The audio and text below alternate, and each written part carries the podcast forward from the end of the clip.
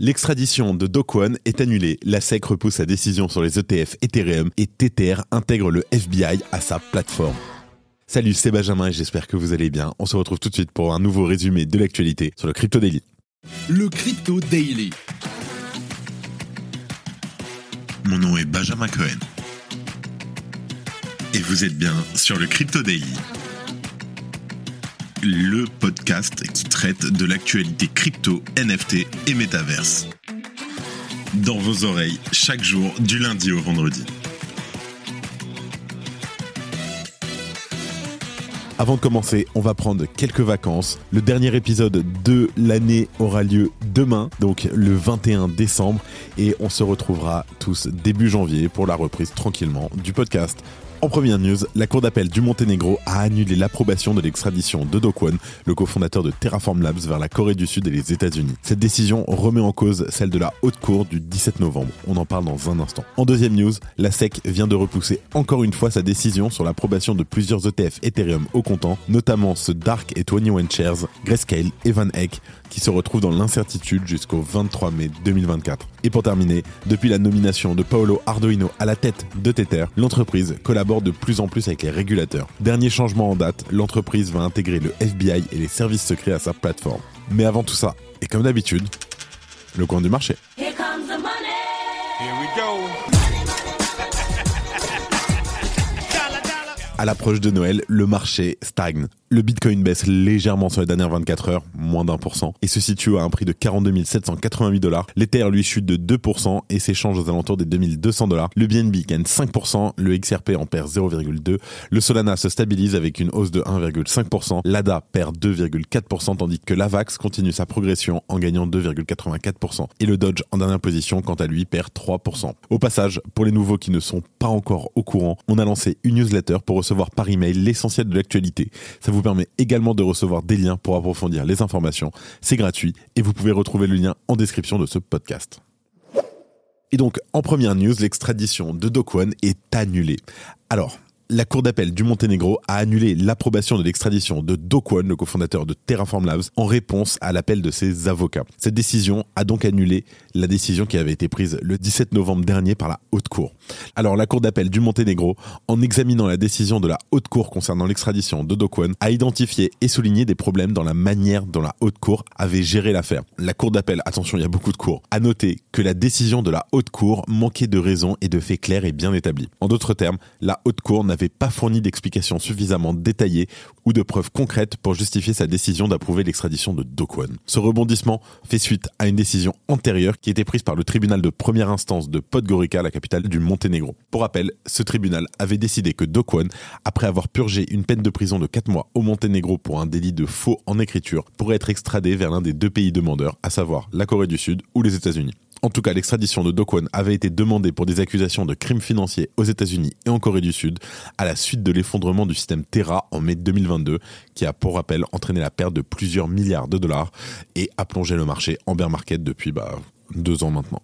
En tout cas, l'affaire a été renvoyée au tribunal initial pour un nouveau procès et ouvre donc la voie à de nouvelles discussions et décisions juridiques. Depuis le début du mois de décembre, le Crypto Daily vous offre une opportunité unique de remporter un cadeau pour Noël. Mais rien de tout ça ne serait possible sans nos partenaires. Alors un grand merci à la blockchain Ternoa, l'entreprise Satoshi et bien sûr l'exchange Swissborg pour leur confiance. En deuxième news, la SEC repousse encore, encore, encore, encore, encore, encore une fois sa décision sur les ETF Ethereum. Alors, dans l'attente de la décision de la SEC sur les ETF Bitcoin Spot, le monde des crypto-monnaies se prépare aussi à la probable approbation d'un ETF Ethereum Spot. Mais la SEC vient de reporter sa décision sur plusieurs ETF Ethereum Spot, y compris ceux proposés par ARK et 21 Shares, Grayscale La nouvelle échéance est donc désormais fixée au 23 mai 2024. À noter que ce rapport de prise de décision par la SEC est une procédure standard lors de l'examen des demandes d'ETF. Ce rapport donc ne préjuge en rien de la décision finale. En tout cas, il permet aux candidats à l'émission de l'ETF de prendre le temps nécessaire pour ajuster leurs propositions et répondre aux exigences légales imposées par la SEC, comme cela est actuellement le cas pour les ETF Bitcoin par exemple. Pour rappel, un ETF Ethereum est un instrument financier qui, s'il venait à être approuvé par la SEC, permettrait d'investir dans l'Ether de manière indirecte mais aussi plus simple. Destiné aux investisseurs, aux entreprises, aux banques et à d'autres institutions financières, il leur offrirait un moyen pratique de détenir de l'Ether. Ils éviteraient les complications administratives et techniques du trading de la deuxième crypto-monnaie la plus capitalisée du marché. Bien sûr, cet outil financier étant conçu pour être conforme aux normes légales et réglementaires, il permet un investissement sécurisé et réglementé dans l'actif concerné. Mais avant d'appuyer un tel produit, la SEC a pour objectif de s'assurer qu'il respecte les règles de lutte contre le blanchiment d'argent et le financement du terrorisme, entre autres. Alors, en parallèle de l'ETF Ethereum Spot, les gestionnaires d'actifs les plus importants sont engagés dans une course pour le premier ETF Bitcoin Spot. Et bien que l'échéance finale de la SEC pour l'ETF Bitcoin Spot soit prévue à mi-mars 2024, un consensus d'analystes estime qu'il devrait être approuvé aux alentours du 10 janvier 2024, donc euh, dans 15 jours. En tout cas, si ces ETF font autant parler d'eux, c'est avant tout parce qu'ils pourraient marquer le début d'une entrée de capitaux record sur le marché des cryptos. Et avec tout ce qui va suivre, bien entendu, faites toujours attention où vous investissez. Et on se donne rendez-vous le 10 janvier pour voir ce qu'il en est le Crypto Daily lance une nouvelle newsletter exclusivement dédiée aux NFT. Chaque semaine, plongez dans l'univers des NFT, artistes, tendances, restez à jour avec les dernières évolutions de ce marché bouillonnant. La newsletter est pour l'instant gratuite et vous pouvez vous inscrire dès maintenant avec le lien disponible en description de ce podcast. Et en dernière news, Tether intègre le FBI à sa plateforme. Une seule personne peut définitivement changer toute une ambiance. Une règle qui s'applique également aux acteurs déjà polémiques du secteur des cryptos. Dans le domaine, la société Tether et son stablecoin USDT pointent en première ligne.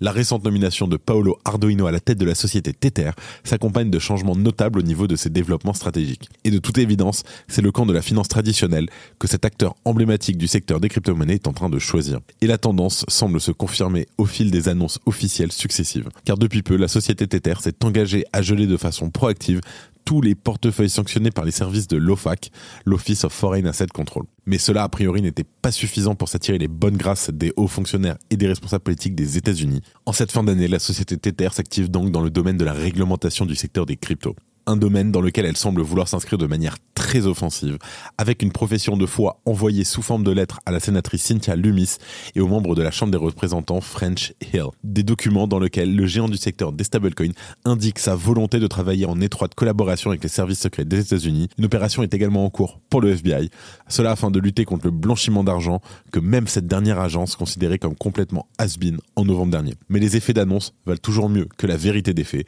La société d'Ether va donc jouer le jeu de la criminalisation du secteur des cryptos, cela en s'inscrivant dans une politique répressive.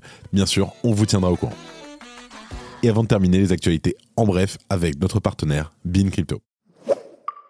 FTX et sa filiale aux Bahamas trouvent un accord favorable aux clients. Les clients de FTX seront indemnisés en espèces ou en crypto avec une option de vote sur le remboursement au Q2 2024. Ce règlement vise à assurer un traitement équitable des clients indépendamment de leur juridiction. OKX urge ses utilisateurs iOS d'installer une mise à jour de sécurité. L'exchange crypto OKX, OKX, comme vous préférez, a résolu une vulnérabilité dans son application portefeuille iOS avec une mise à jour récente. Le bug touchait un fournisseur de services d'application tierce, mais aucun actif n'a été perdu. Phantom Wallet va intégrer Bitcoin à son extension. Alors, le wallet Phantom, le portefeuille numérique dominant sur Solana, a annoncé l'intégration imminente de Bitcoin permettant aux utilisateurs d'effectuer des transactions directes en BTC. La Norvège accélère le développement de sa CBDC.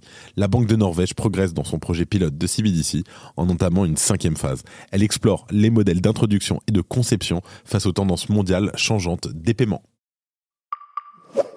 C'est la fin de ce résumé de l'actualité du jour sur le Crypto Daily. Évidemment, pensez à vous abonner pour ne pas rater le suivant, quelle que soit d'ailleurs l'application que vous utilisez pour m'écouter. Rendez-vous aussi sur Twitter et LinkedIn pour d'autres contenus d'actualité exclusifs. Je crois que j'ai tout dit, faites attention à vous, et moi je vous dis à demain. C'était Benjamin pour le Crypto Daily. Merci et à très vite.